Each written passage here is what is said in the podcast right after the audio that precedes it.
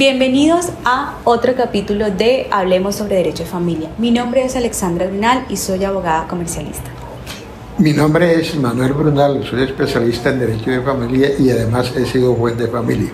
Hoy queremos hablarles sobre el divorcio. Existe en Colombia un divorcio de mutuo acuerdo y un divorcio contencioso. Los requisitos para el divorcio de mutuo acuerdo es que las partes tengan decidido entre ellas todo lo referente a su separación, tiene dos momentos, que es el divorcio. Las personas pueden decidir divorciarse y no liquidar la sociedad conyugal o incluso pueden decidir de mutuo acuerdo liquidar la sociedad conyugal sin romper el vínculo matrimonial. Lo más común es que se quiera el divorcio junto con la liquidación de la sociedad conyugal, es decir, el cambio del estado civil junto con la repartición de los activos y los pasivos que se adquirieron dentro del matrimonio. Si es de mutuo acuerdo, podrá hacerse ante una notaría. Además, usted tiene que tener en cuenta que si hay menores, se debe definir todo frente a los menores. Estos menores, lógicamente, por su calidad, tienen derecho a que los padres eh, les den la alimentación necesaria.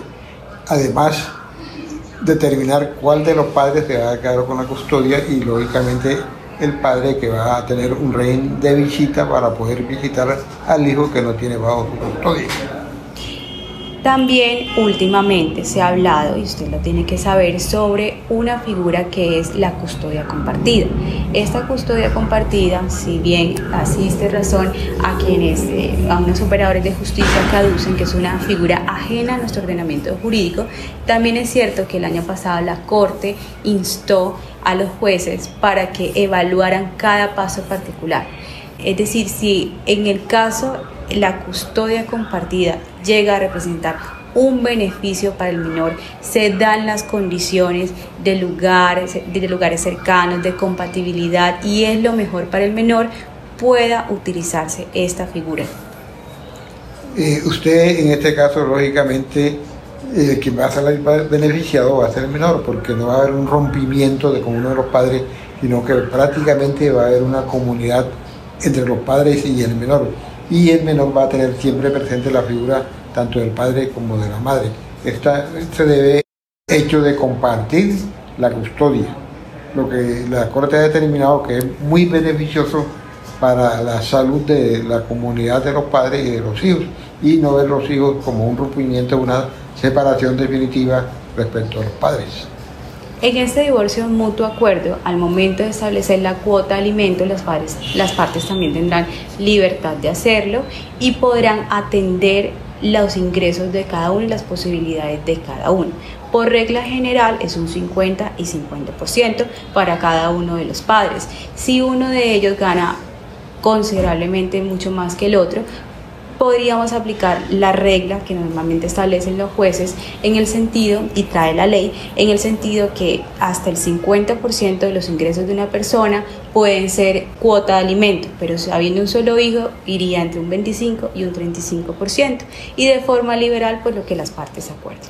Y hablemos un poco del divorcio contencioso, que es totalmente diferente al anterior, en donde la parte, una de las partes invoca una de las causales subjetivas contempladas en el artículo, como por ejemplo la embriaguez, como por ejemplo la infidelidad.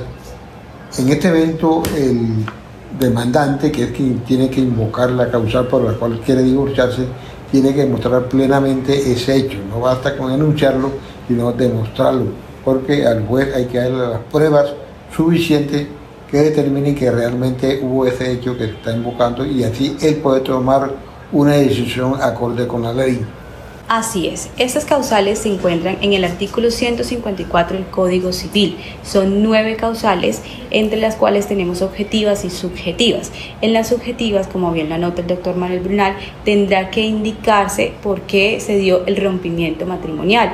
En este orden de ideas, el cónyuge inocente es quien podrá alegarlas, ir ante un juez y no solamente enunciarlas, sino demostrarlas tenemos las causales de la número 1 a la número 5 y la número 7. La primera de ellas son las relaciones sexuales extramatrimoniales. Es una de las causales que tienen y revisten un grado de complejidad más alto porque la infidelidad no se prueba con una fotografía, ni con una salida a comer, ni con un video. Es, exige que se pruebe que hubo una relación sexual extramatrimonial y finalmente lo que prueba realmente que esto pudo haber existido es la confesión del cónyuge culpable o de pronto el nacimiento de un hijo donde no haya lugar y no quede duda a la prueba de que existieron estas relaciones extramatrimoniales. Otra de las causales puede ser la, embriaguez.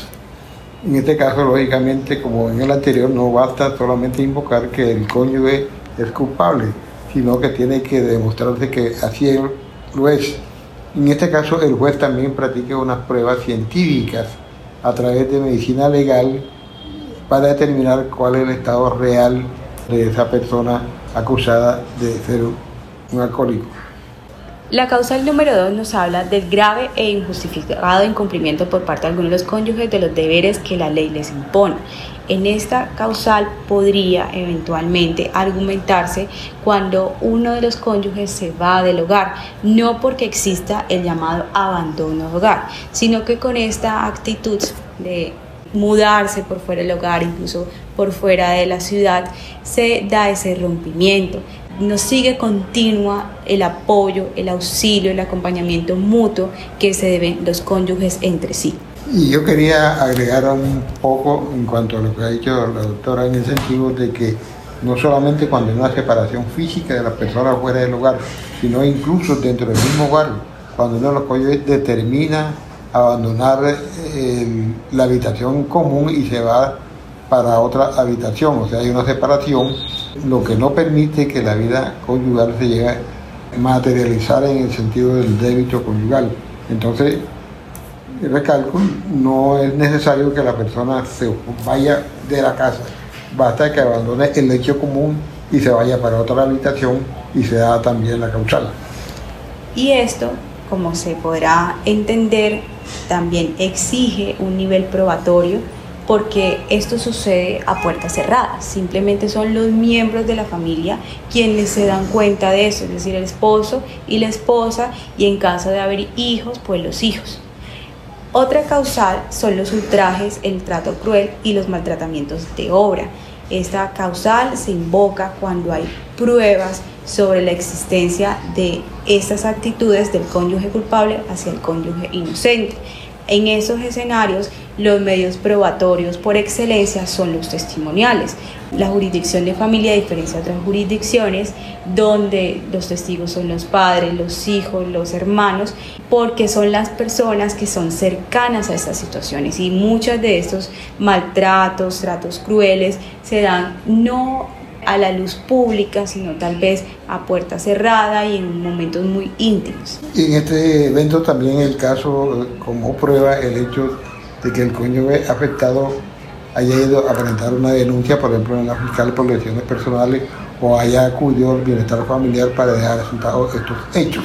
Es decir, que hayan unos antecedentes, unas huellas, como por ejemplo un dictamen médico legal donde se determinen las lesiones que ha recibido la víctima. En ese mismo sentido, la causal séptima habla sobre toda conducta de uno de los cónyuges tendientes a corromper o pervertir al otro. También deberá ser probada, no solamente argumentada, y que sea eh, el resultado la impresión que alguno de los cónyuges se lleve sobre el otro, sino que tendrán que haber las denuncias respectivas, las historias clínicas que lo soporten, de pronto los peritazgos de especialistas que den su aporte y su concepto en este sentido.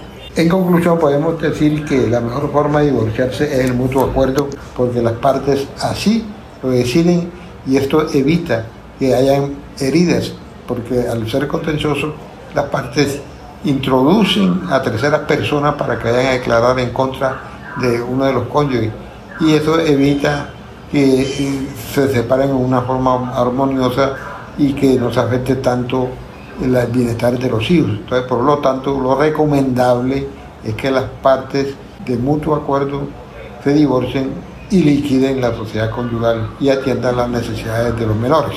Gracias por acompañarnos en este episodio. Nos vemos en una próxima oportunidad.